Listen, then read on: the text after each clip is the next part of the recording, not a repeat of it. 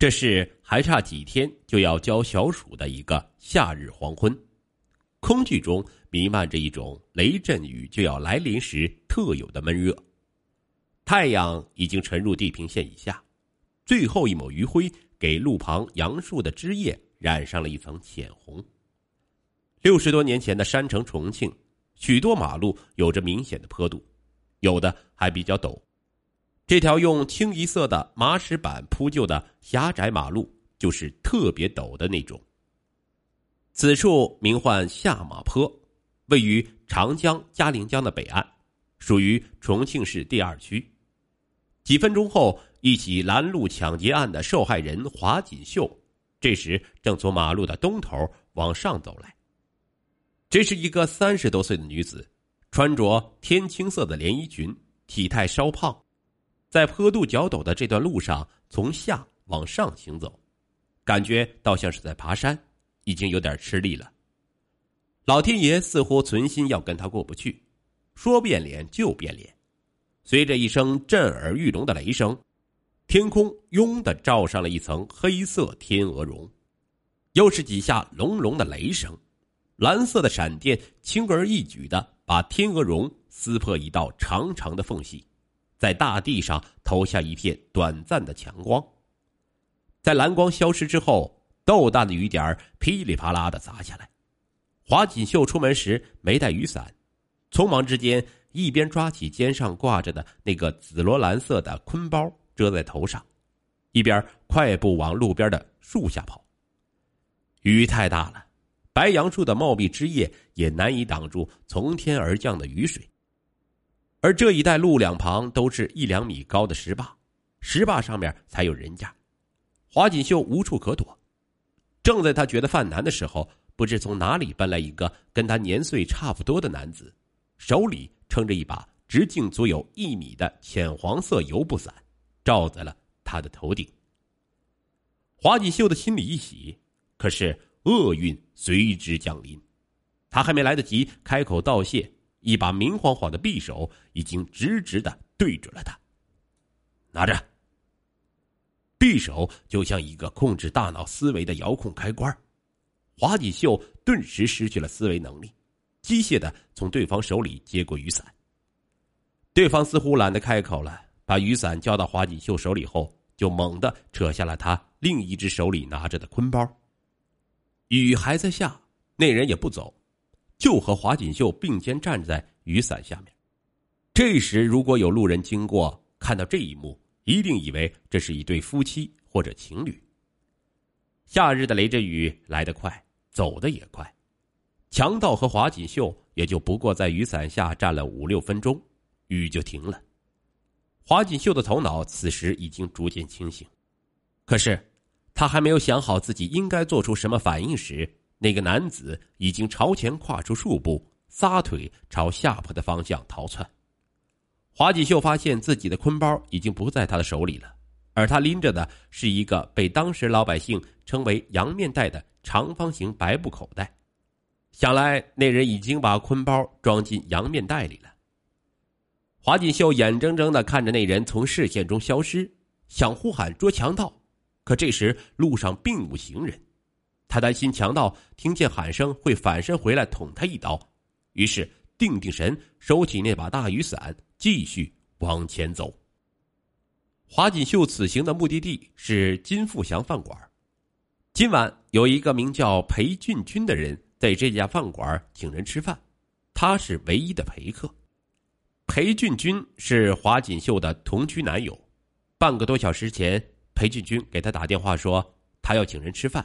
要他作陪，并嘱咐他从二人住处的那口皮箱里取出五十万元，旧版人民币折合新版人民币五十元，连同一本《七侠五义》一起带去饭馆。现在钞票、小说连同他的坤包一起被强盗抢走了，饭费怎么支付？华锦绣想了想，寻思着还是先走到高处问一问金富祥饭馆离这有多远再说吧。如果离得不远，他就先去跟裴俊军打个招呼，然后再回家取钱。所谓的高处，其实是一块巨大的平坝，华锦绣顺着斜坡一步步走上去，待踏上平坝的路面，他发现根本不必向人打听，前面数十米处正亮着金富祥饭馆的灯箱招牌。金富祥饭馆是一家新开张的饭店，两开间的门面有三进，中等档次，很干净。华锦绣是个爱干净的人，如果在平时，他肯定会很喜欢这里。可是今天遭了劫，他心情不爽，进门也没有兴趣看饭店的装饰了。问清裴俊军订的包房，便径直走过去。裴俊军和一个四十来岁的男子正在里面吹着电扇，喝着冰镇汽水。见华锦绣进去，便指着对方向他介绍：“哎，这是陈先生。”他注意到华锦绣神色不对，也没带以往出门不离身的那个坤包，便觉得不对头，急转话题：“，锦绣，你怎么了？”华锦绣刚张口说坤包被人抢了，里面装着从裴俊军皮箱里取的钞票和书时，裴俊军和陈先生两人便一下子从椅子上弹了起来，一个惊呼。啊！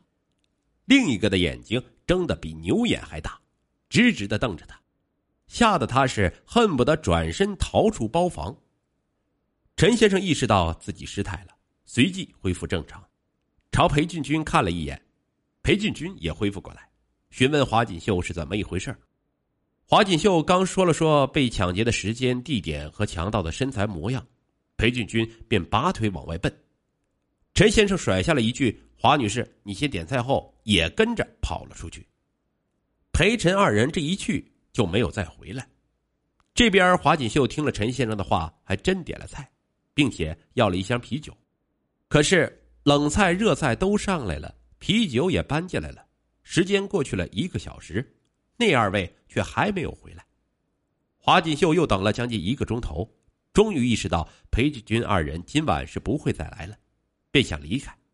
可是他却走不了了，那箱啤酒没有打开过，饭馆可以收回，可那些冷菜热炒虽然没有动过一筷子，店家却是必须全价收费。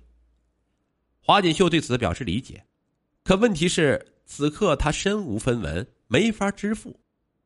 于是华锦绣就让跑堂请来老板，把情况说了说，问是否可以让他写张欠条，明天派人把饭钱送来。老板是面有难色，说：“这个，哎，这个。”华锦绣便知对方不同意，于是又提出另一个方案：麻烦饭馆派人随他回家去取。这个提议听起来比较合理，老板愿意考虑，便问华锦绣家住哪里。华锦绣说：“住在第五区同源局那边。”老板就摇头了，说：“你那是南岸，要过江的，现在是晚上。”我店里生意正好，派一个伙计出去，还不知几时回得来呢。这不妥，这不妥。华锦绣本就因被抢劫，加上裴俊军和陈先生一去不返而心情糟糕，眼下见老板这也不好，那也不妥，顿时恼了，说：“你总不能把我留这一宿吧？”说着，他突然有了主意。这么着，我们去派出所吧，听凭派出所民警发落。我正好遭了抢劫，还要报案呢。饭馆老板想了想，也只有这样了。反正派出所也不远，步行过去不过七八分钟。到了辖区的寸滩派出所，这餐饭钱就好解决了。倒不是民警同志垫付了，而是华锦绣回答民警的问话，姓名、住址、职业一说，民警进去屋里打了个电话，出来后对饭馆老板说：“你可以走了，这顿饭钱少不了你的，明天绝对可以给你送到饭馆来。”至于原因，稍后下文会有交代。老板走后，华锦绣说了说遭劫的经过，民警做了报案笔录。记完已经快八点钟了，民警说这个案子我们会调查的，让华锦绣快回去，晚了就不方便了。华锦绣刚遭了劫，现在让他一个人回去，心里还真的颇为忐忑。他凄凄意意的跟民警一说，民警也觉得犯难，于是就去向值班的副所长请示。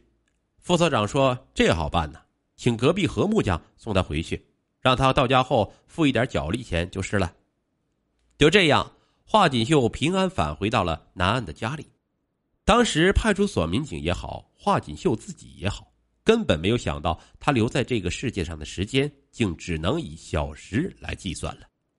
华锦绣是土生土长的重庆人，他的父亲华霞敏是民国时的一个县府办事员。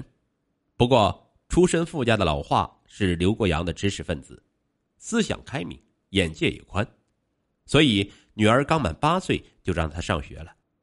华锦绣一直读到初中毕业，中考落榜，方才结束学业。这时，画家所住的南岸这边已经划入重庆市区。